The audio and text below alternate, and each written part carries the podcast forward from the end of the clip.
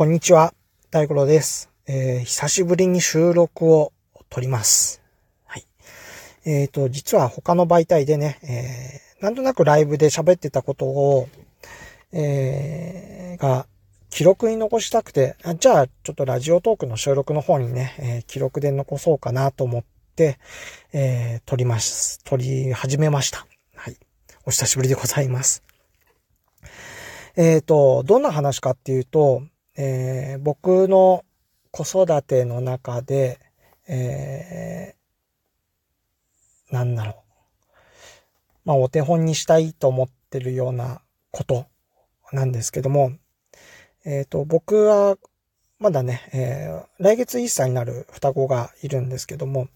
えー、これからね、どういうふうに育てようと思った時に、え、自分の母えー、母方やね、父から、えー、経験させてもらったように、僕も同じようにいろんなことを経験させてあげて、えー、いろいろね、えー、そこから学べたり、身につけたりとかでしてもらえるようにね、え、子育てをしていけたらなとは思っています。はい。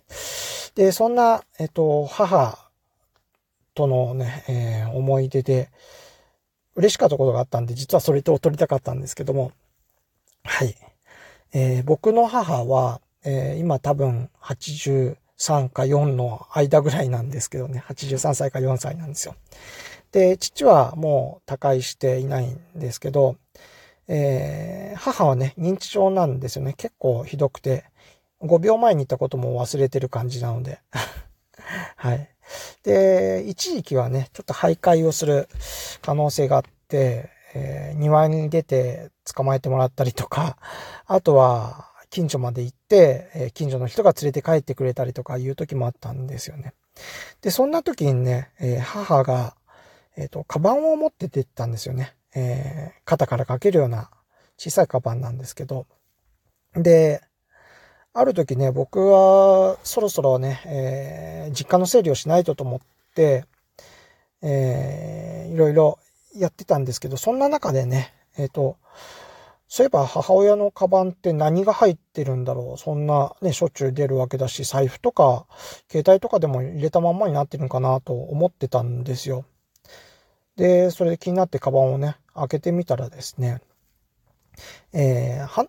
あの、母親、多分甲状腺の、あれか、ちょっと数値が安定してないのかわからないんですけど、まあ、もう年がら年中鼻水が出るんですよね。それで、そのためを、それを拭くためのティッシュ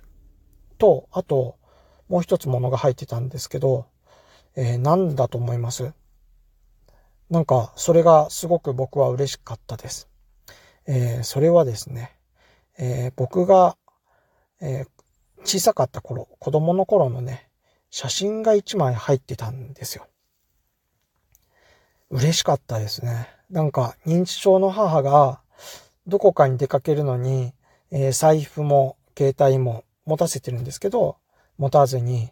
何を持って出たかというと、僕の写真の一枚、さあの、カバンに入れてね、出かけてたんですよね。なんか、うん、えー、いろいろ、いろんな気持ちが湧いてきました。はい。